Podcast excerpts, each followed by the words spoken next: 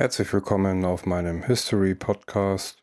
Mein Name ist Malte Heidorn und ich möchte euch die Geschichte von der Antike über das Mittelalter bis zur Moderne vorstellen. Götz von Berlichingen, wie der Ritter mit der eisernen Hand seine Zeitgenossen terrorisierte. Von wegen ritterlich. Anfang des 16. Jahrhunderts fällt der Raubritter Götz von Berlichingen skrupellos über Händler und Reisende her, um sich an deren Vermögen zu bereichern. Mit dem legendären Helden, den Goethe später aus ihm macht, hat die historische Figur nur wenig gemein. Am Morgen des 18. Mai 1512 zieht ein Trupp von mehr als 50 Kaufleuten auf dem Heimweg von der Leipziger Ostermesse an der Regnitz entlang. An einer Furt bei Forchheim brechen plötzlich 130 vermummte Reiter aus einem Hinterhalt. Sie umzingeln und entwaffnen die Händler, rauben sie aus. Alle, die sich wehren, werden verprügelt. Ihr Pech, die meisten von ihnen sind Bürger aus Nürnberg. Und das ist ihr Verhängnis. Eine böse, eine düstere Reise wartet auf sie. Die Reiter setzen mit ihnen über die Furt und tauchen ins Dunkel des Steigerwalds ein. Tagelang schleppen sie ihre menschliche Fracht durch dichte Gehölze. Tagsüber rasten die Entführer, fesseln ihre Opfer an Bäume, ohne sich um deren Hunger zu scheren, zerren sie nach Sonnenuntergang weiter von Ort zu Ort verteilen sie schließlich auf Türme, Kerker und Verliese befreundeter Burgherren. Dort warten die Geiseln dann, bis jemand für sie Lösegeld zahlt. Der Anführer der Banditen ist ein gedrungener Mann, kaum 1,60 Meter groß, mit Halbglatze, Vollbart und gemütlichen Pausbacken. Doch sein Name ist ein Fanal, Götz von Berlichingen.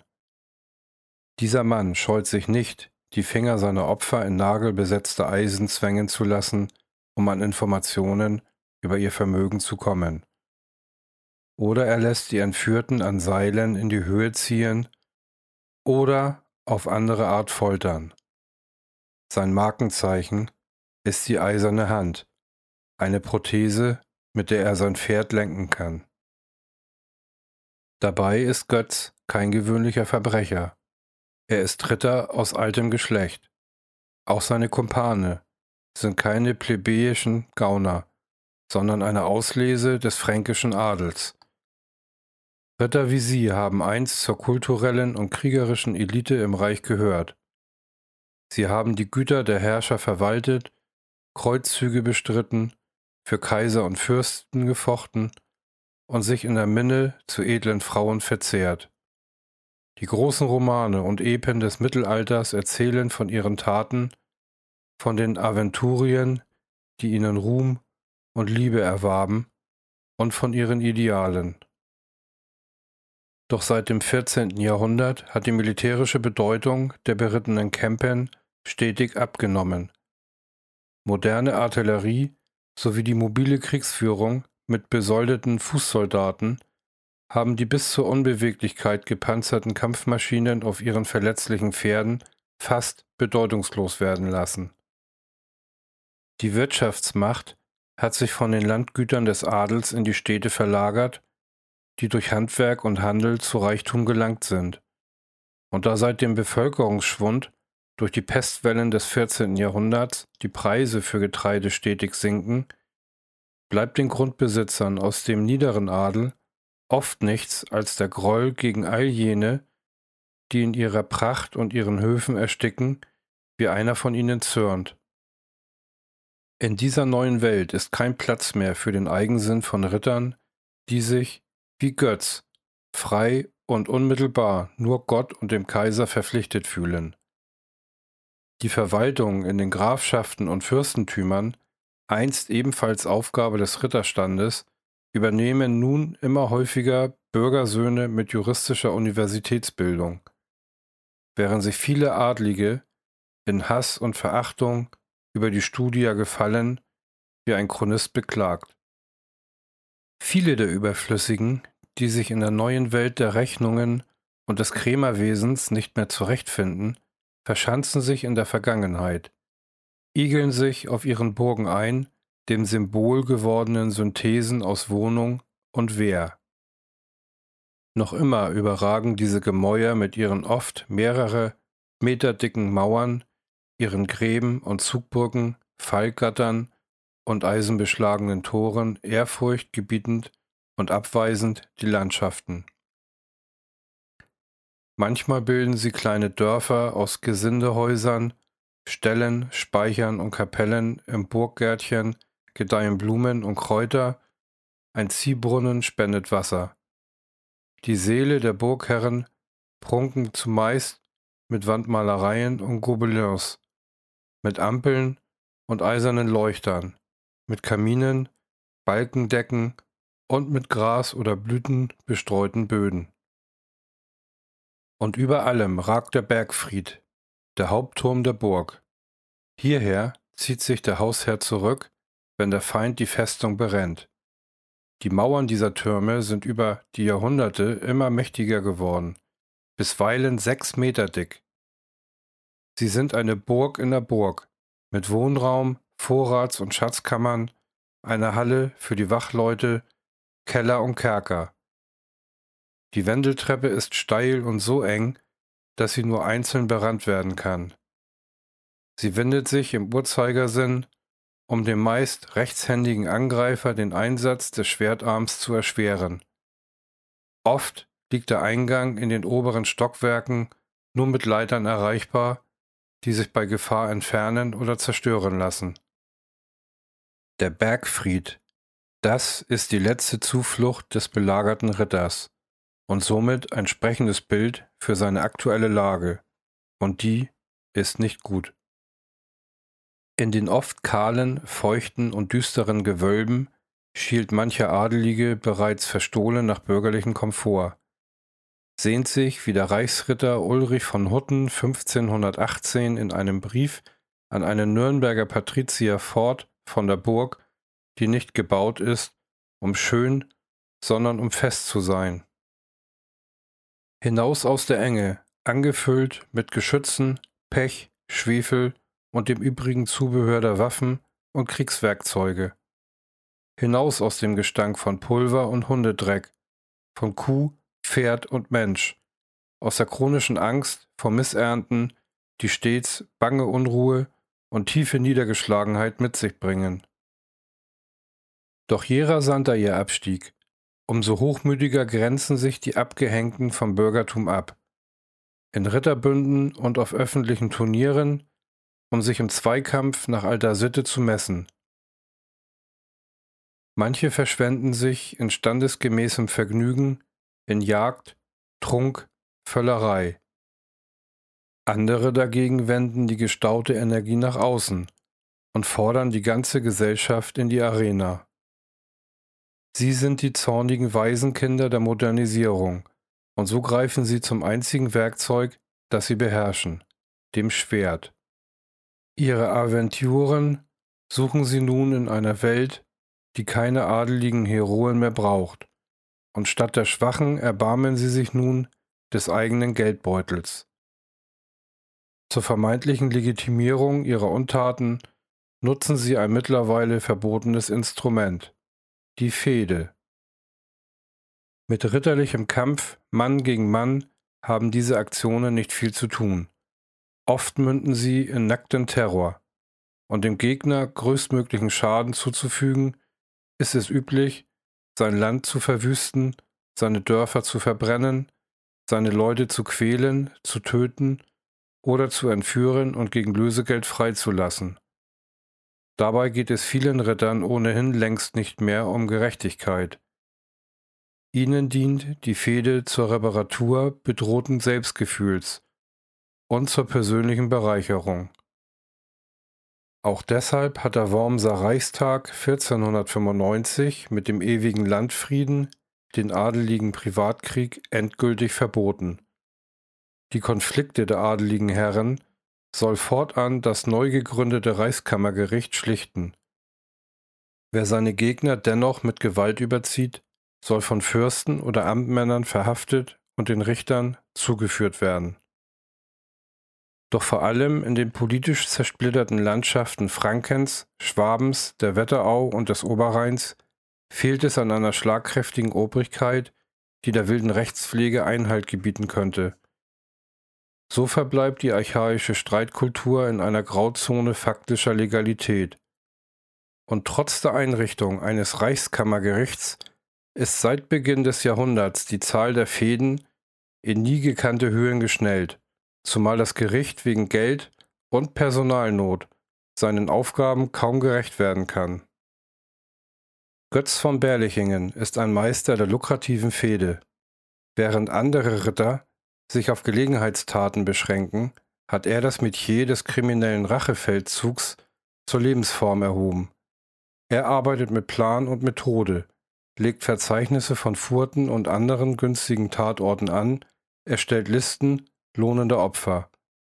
Die Rauflust, die er mit seinen Standesgenossen teilt, macht er für sein Geschäftle nutzbar, wie er sie nennt. Den Kampf gegen die neue Zeit der Kaufleute und Kalkulationen führt er in deren Geist. Ohne Unterlass bricht er Fäden vom Zaun, so viele, dass er sie schließlich selbst nicht mehr zählen kann. Er habe so viel Händel gehabt, schreibt er am Ende seines Lebens in seiner Autobiografie, dass ich jetzt ganz irre bin und es zum Teil vergessen habe. Doch so flexibel ist seine Arbeitsweise, so groß sein Organisationstalent, so präzise jede Information seiner Kundschafter und so reißfest sein Netz verbündeter Standesgenossen, das von den Niederlanden bis zum Bodensee reicht, dass er mit 36 Jahren nach heutigen Maßstäben Millionär ist. Es ist keineswegs Not, die Götz in das organisierte Verbrechen treibt. Während andere Rittergeschlechter längst in den Bauernstand abgesunken sind, genießt Kilian von Berlichingen, sein Vater, noch immer Wohlstand, üppigen Gutsbesitz im fränkisch-schwäbischen Grenzland, eine stolze Burg am Neckar, Nebenfluss Jagst. Von den Zinnen der Jagsthausener Burg, breit und behäbig ans Ufer gepflanzt, geht der Blick weit über Felder, Wiesen und mild wogende, waldbeflockte Hügel. Unten schlängelt sich der Fluss durch eine Gegend, der jede Wildheit fehlt, eine Landschaft für Sesshafte. Doch Gottfried, kurz Götz, der hier um 1480 als jüngstes von zehn Kindern zur Welt kommt, fühlt sich schon als kleiner Junge zu einem Kriegs- und Reitersmann geschaffen. Zwar lernt er ein Jahr lang lesen, schreiben und rechnen, da er jedoch nicht viel Lust zur Schule zeigt, geben ihn die Eltern zu seinem Onkel Konrad in die Ritterlehre. Es ist eine Zeit der Demütigungen, Schläge und Beschimpfungen, die Jungen überstehen müssen, um Ritter zu werden. Schon als Fünfjährige zwingt man sie aufs Pferd und bindet sie im Sattel fest, drückt sie in den Dung der Stelle, wo sie still liegen müssen, den Bissen, Tritten und Ausscheidungen der Tiere ausgesetzt. So lernt schon das Kind, dass das Leben Kampf bedeutet und kann als Erwachsener nicht mehr davon lassen. Auch Götz entwickelt einen lebenslangen Hunger nach Gewalt. Keine Prügelei wird er auslassen. Schießt hier einem Knecht, der höhnische Reden führt, mit der Armbrust den Rücken entlang, wütet dort, wenn ihn jemand von einer Rauferei abhalten will, wie ein wildes Schwein unter den Rüden. Und weder Müdigkeit noch Schmerzen hindern ihn, wenn sich die Gelegenheit zu Handgreiflichkeiten bietet. Als sein Onkel Konrad 1497 stirbt, wird Götz Knappe am Hof des prunksüchtigen Markgrafen Friedrich von Brandenburg-Ansbach, um höfische Lebensart und adelige Manieren zu lernen. Doch die Zeit, die er nicht für den Fürsten im Feld verbringt, vertreibt er sich auch hier am liebsten mit Prügeleien und vermerkt mit Stolz, dass bisweilen hundert Menschen seine Auseinandersetzungen verfolgen. Im Heer des Markgrafen nimmt er auch an einem Feldzug gegen Burgund teil. Doch anstelle von Scharmützeln erlebt er dort nur eine große Hitze, die einige Reiter von den Pferden streckt, sowie ein Unwetter mit Hagelsteinen so groß wie Hühnereier. Mehr Geschmack findet er offenbar an den Abenteuern im Trupp des berüchtigten Wegelagerers Hans Thalacker von Massenbach. Die Werbung dieses guten Gesellen hat bei ihm so viel Erfolg, dass er umgehend seinen Harnisch anlegt, mit zwei Knechten und drei Pferden in dessen Dienste tritt und bald darauf elf reiche württembergische Bauern entführt. Zwei Jahre lang geht Götz mit Thalackers Bande auf Raubzug. Doch ehe er endgültig auf die schiefe Bahn gerät, holt ihn ein Onkel auf seine Burg. Wenig später kehrt Berlichingen zurück in den Fürstendienst. Und so ist der junge Heißsporn dabei, als 1502 Truppen Markgraf Friedrichs wegen eines Streits um die Aufsicht über die Kirchweih an der Wallfahrtskirche auf Alterbach den alten Rivalen Nürnberg angreifen und auch, als sie 1504 im Verlauf des bayerisch-pfälzischen Erbfolgekriegs Landshut belagern. Dort kommt es am 22. Juni zu einem Unfall, der ihn zwingt, über sein Leben nachzudenken. Ein fehlgeleiteter Kanonenschuss aus den eigenen Reihen trifft das Schwert des Ritters. Dessen Trümmer zerschmettern ihm den rechten Arm und reißen die Hand ab. Götz bleibt zunächst gefasst. Als ich bemerkte, wird er sich erinnern, dass die Hand nur noch lose an der Haut hing und mein Spieß unter meines Pferdes Füßen lag, tat ich, als wäre mir nichts geschehen, wandte das Pferd ganz gemach um und kam dennoch unbehelligt von den Feinden zu meinen Leuten. Auf dem Krankenlager dann aber Verzweiflung. Götz muss befürchten, nie mehr das Schwert führen zu können. Gott möge ihn zu sich rufen, fleht er während seiner achtmonatigen Zwangspause. Hätte ich auch nur wenig Ersatz durch eine eiserne Hand, sinnierte er dann wieder. Ich wollt im Felde so tüchtig sein wie irgendein anderer Mensch. Und tatsächlich, ein Dorfschmied liefert ein erstes Modell, eine einfache Klaue mit beweglichen Sichelfingern, die für das Reiten und andere Alltagsverrichtungen ausreicht. Eine zweite, später entstandene Prothese ist das Werk eines Kunstschmieds, ein raffinierter Mechanismus kann auf Knopfdruck die Hand biegen, den Daumen einwärts drehen und die dreigliedrigen Finger krümmen. Doch wie soll es nun weitergehen? Das Erbe des 1498 gestorbenen Vaters sichert das Auskommen, doch keinen Glanz. Das beschauliche Leben auf der Burg langweilt ihn. Er sucht das Abenteuer. Eine höfische oder militärische Karriere als schlecht entlohnter Befehlsempfänger im Dienst der Fürsten verträgt sich nicht mit seinem Stolz. Gehorsam des Soldaten ist seine Sache nicht. Einem Kommandanten des Pfälzer Kurfürsten wird er später einen schriftlichen Befehl verweigern. Er wüsste nach dem Zettel nicht zu reiten. Verlockender erscheint ihm der Krieg auf eigene Rechnung. Bei Hans Thalacker von Massenbach hat er ja das Handwerk des Raubrittertums kennengelernt.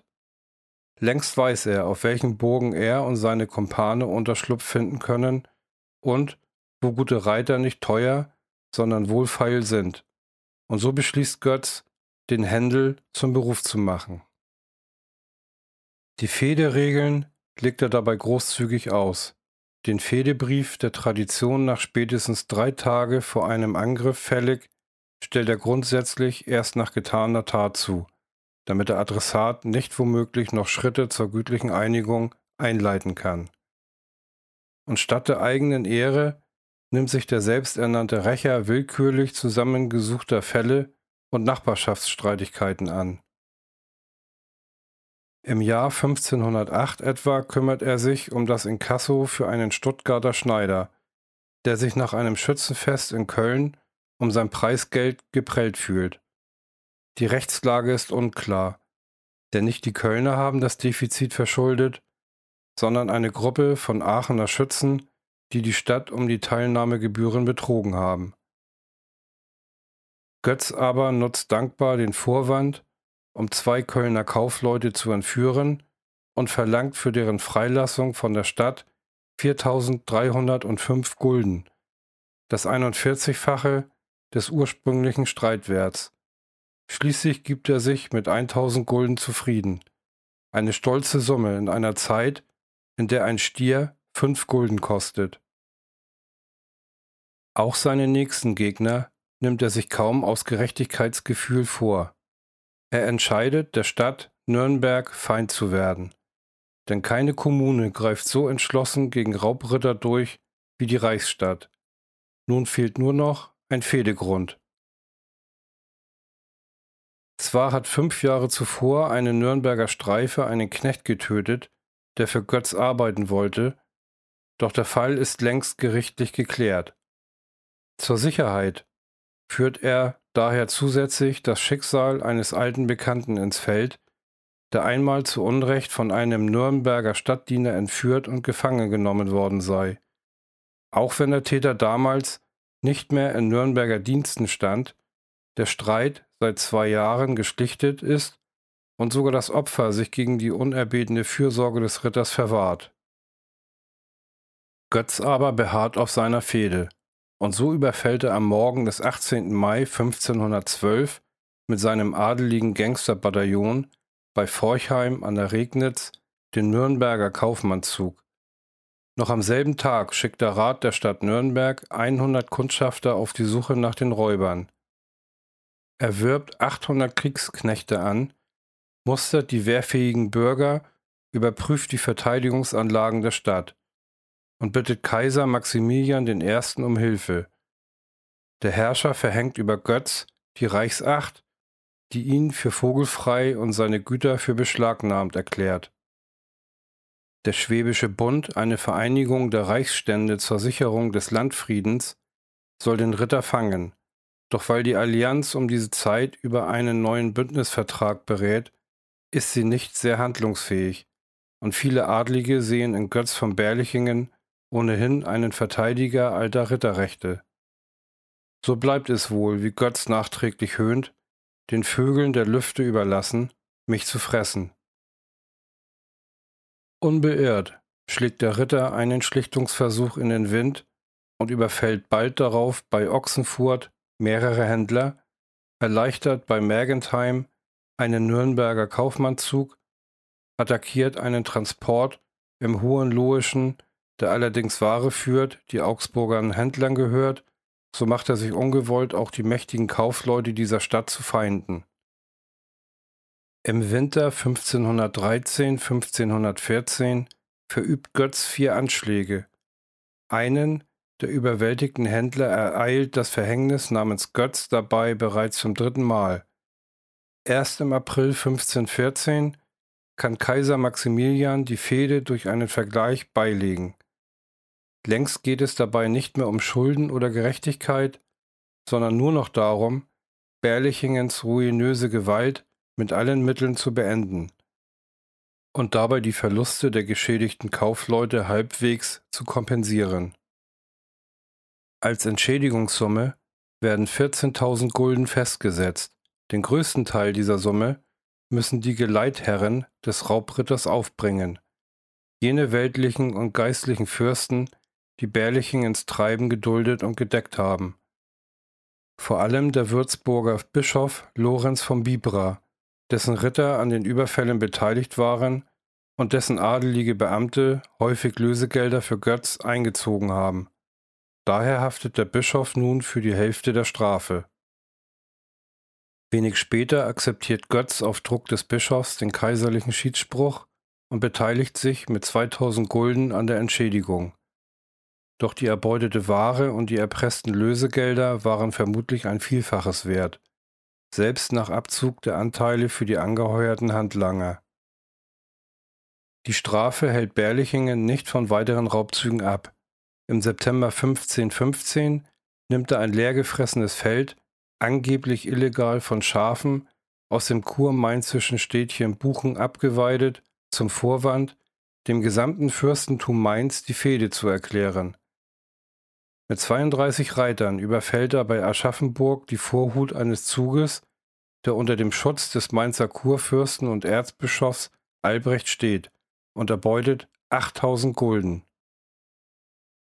Dumm nur, dass ihm durch eine Fehlinformation der Hauptzug entgangen ist.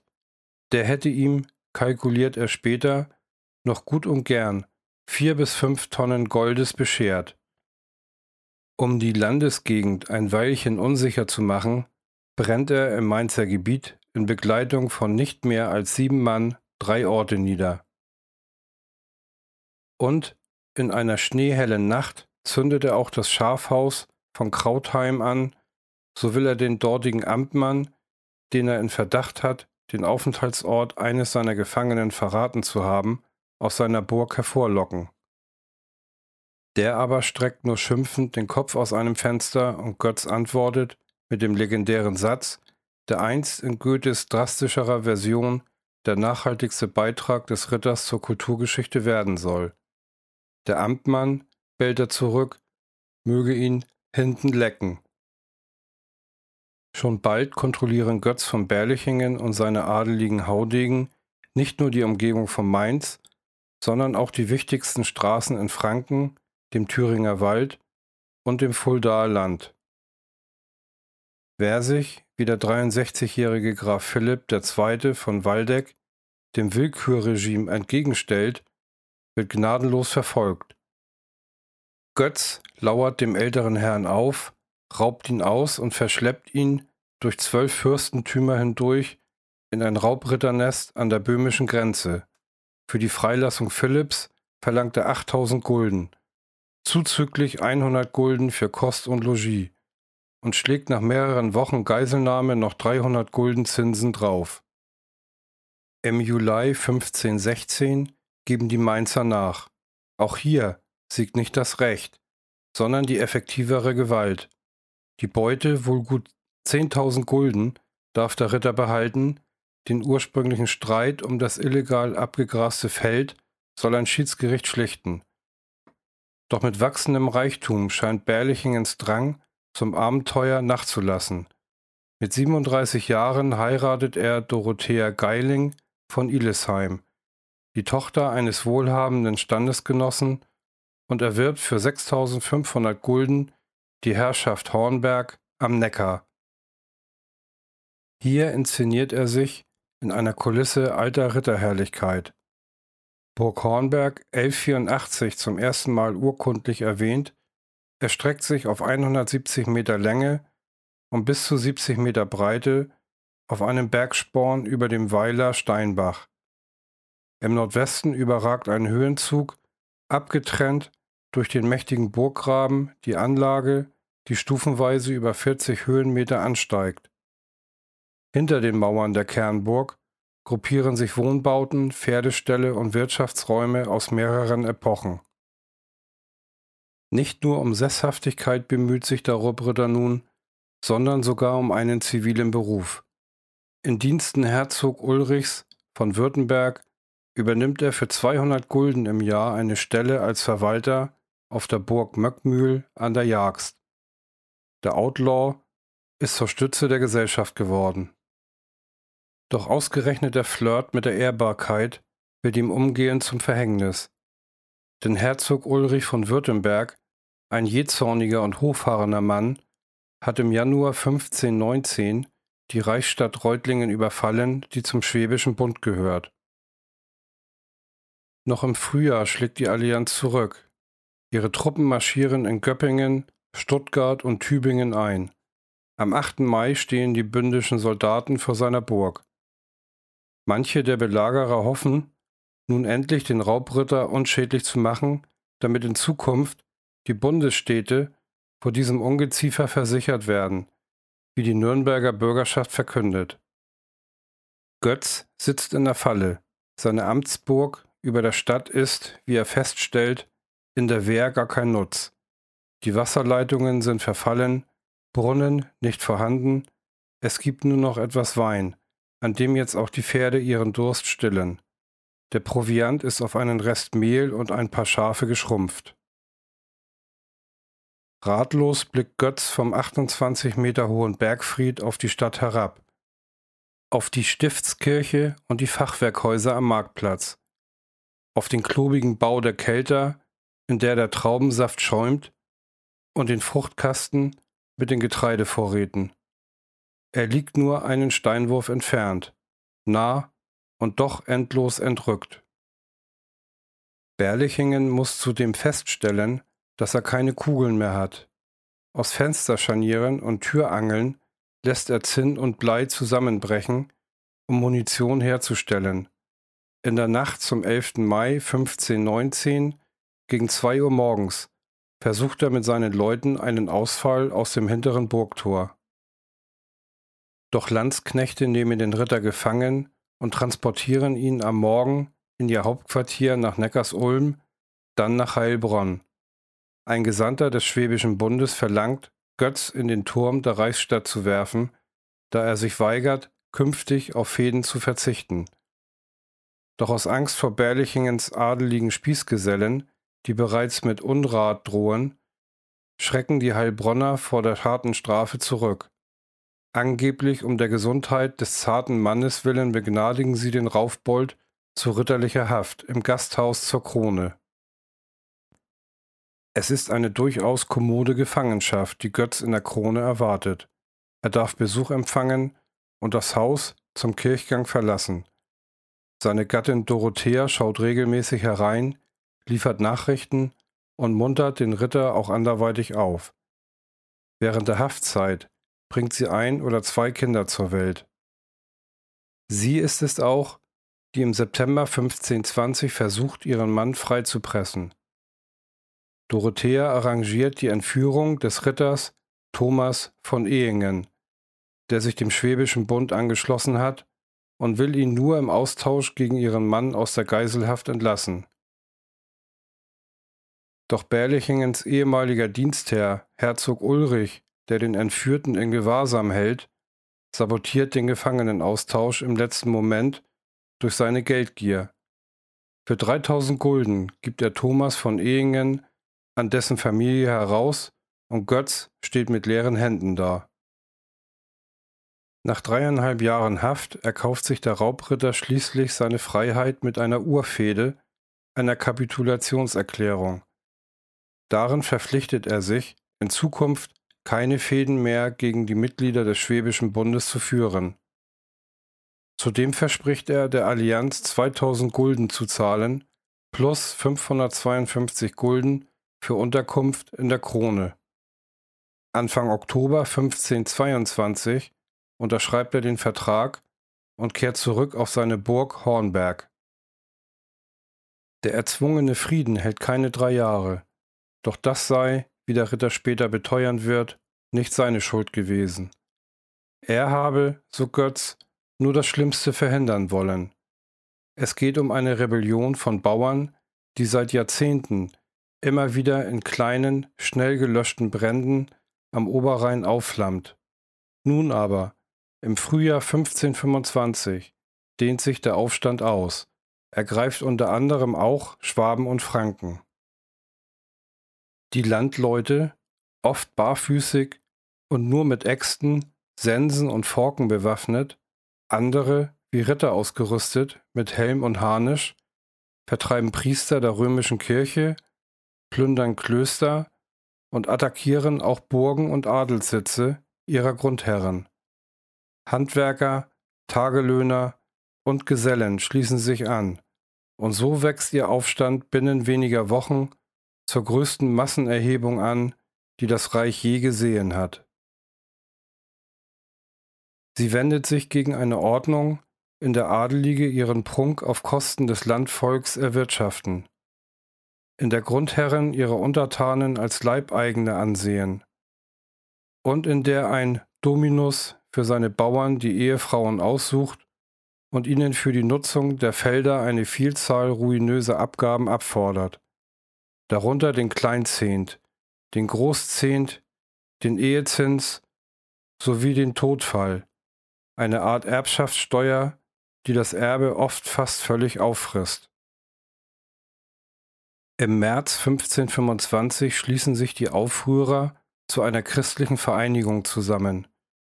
Ihre Armee zählt gut 40.000 Mann.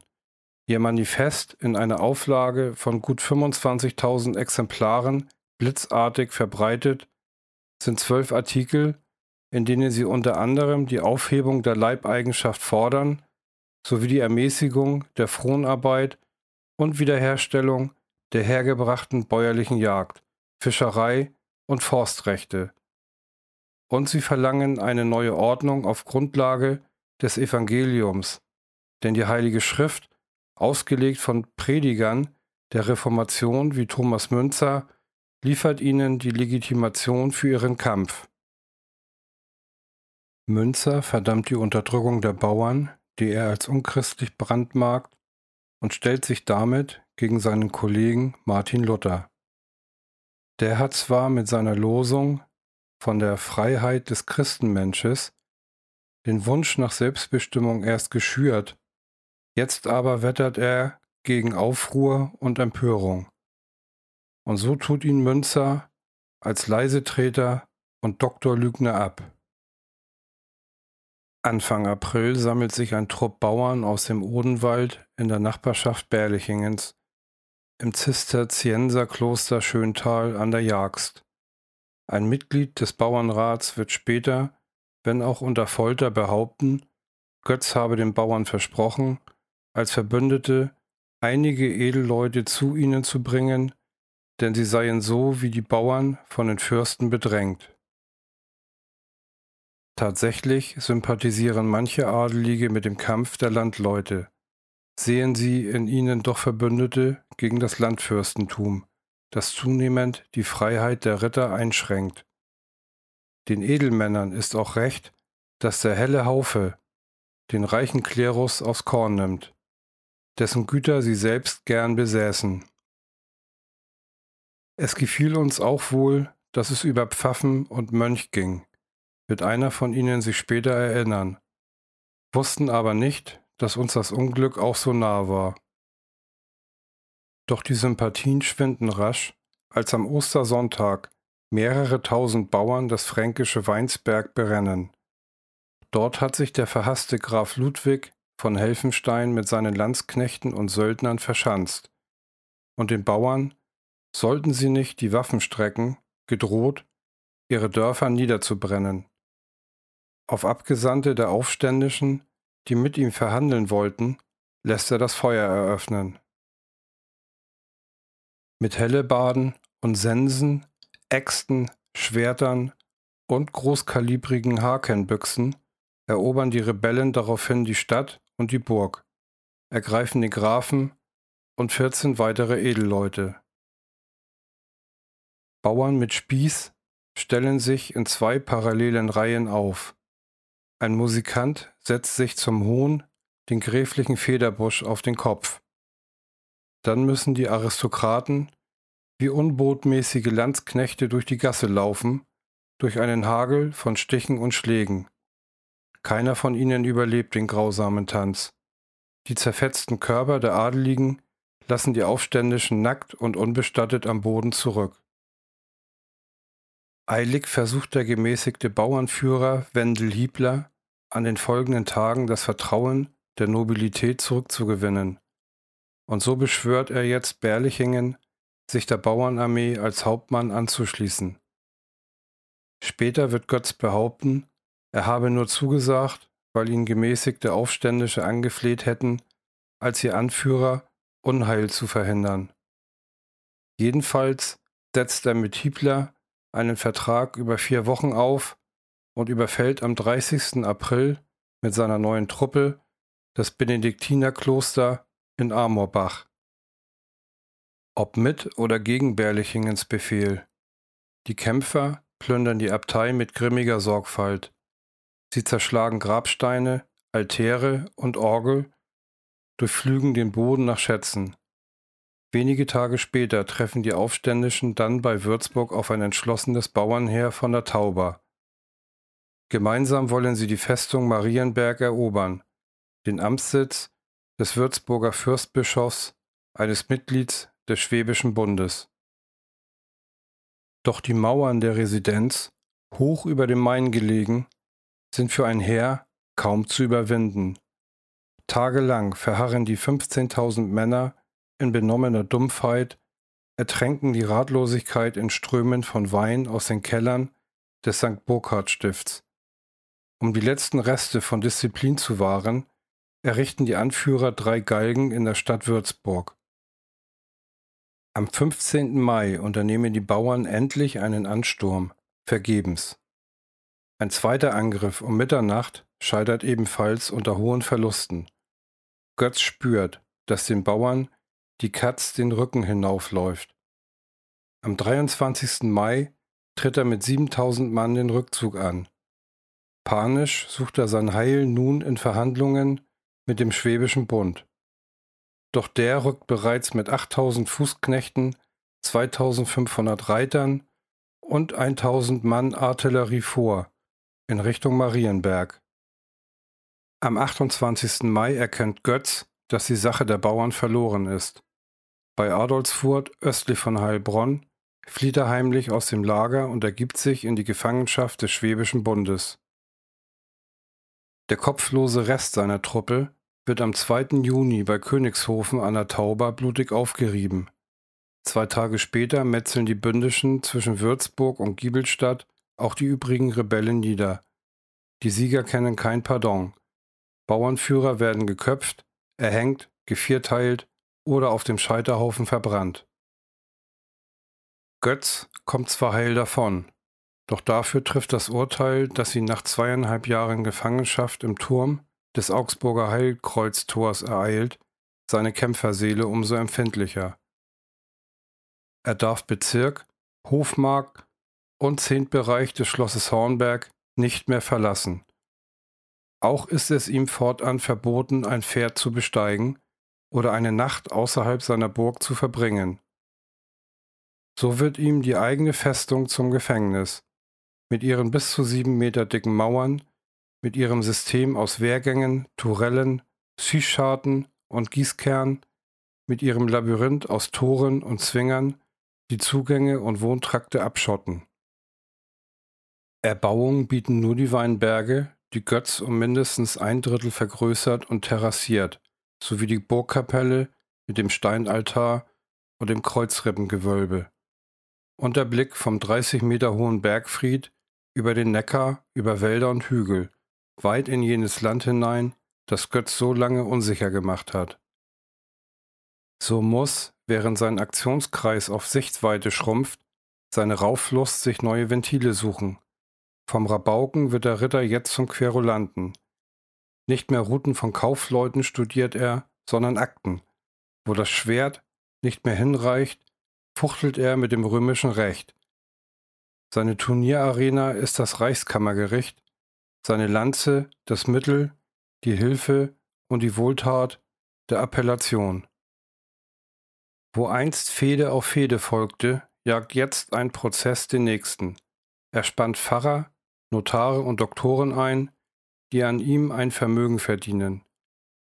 Er rechtet mit seiner eigenen Familie, streitet um Grenzsteine und Weihnachtshühner, um Häuser, Leibeigene und Viehwege, um Erbe und Testamente. Er streitet mit der Stadt Moosbach um Abholzungsrechte, mit dem Julianstift um einige Weinstöcke. Er streitet mit Württemberg, Brandenburg-Ansbach und Würzburg um Lehen, die ihm nie verliehen wurden.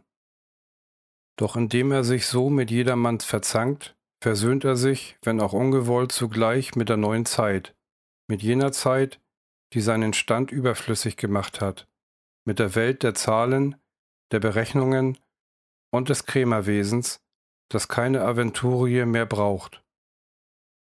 Dafür schneidet er sich selbst einen Ritterroman auf den Leib, die Autobiografie, die der halbblinde Götz nun diktiert, zeichnet nicht das Leben eines Gierschlunds, sondern eines Altruisten. Wer hätte sich der Entrechteten und Beleidigten angenommen, fragt er, wenn nicht der arme, treuherzige Götz von Berlichingen? Kein Zweifel. An Unglück, Schaden und Nachteil waren stets nur die anderen schuld. Missgönner und verlogene Leute. Am 23. Juli 1562 mit über 80 Jahren stirbt der Rabauke auf seiner Burg Hornberg. Es ist offenbar ein friedlicher Tod, Rund 200 Jahre später stößt der Dichter Johann Wolfgang von Goethe auf die Autobiografie. Und unter seiner Feder erhält das Leben des Streithahns endgültig die Weihen altnoblen Rittertums. Im Drama Götz von Berlichingen tritt der Raubritter als selbstloser Rächer der Bedrängten auf, als kerniger Streiter gegen Verrat und höfische Unterdrückung. Der Goethe-Götz erklärt dem Bamberger Bischof die Fehde, nicht aus Geldgier, sondern aus Rache für einen gefolterten Knecht. Er hat es auch nicht nur mit der korrupten Ordnung der Fürsten zu tun, sondern mit fiktiven Gegnern, einem untreuen Freund sowie einer schönen, aber tückischen femme fatale. Und seinen berühmten Satz wirft er nicht dem Amtmann von Krautheim an den Kopf, in dessen Gebiet er gezündelt hat, sondern einem fürstlichen Trompeter, der ihn zur Kapitulation auffordert. Sagt deinen Hauptmann, vor ihro kaiserliche Majestät hab ich, wie immer, schuldigen Respekt. Er aber sagt's ihm, er kann mich im Arsche lecken. Noch im Tod führte die Worte Freiheit, Freiheit auf den Lippen. Die Umstehenden antworten ergriffen Edler Mann, edler Mann.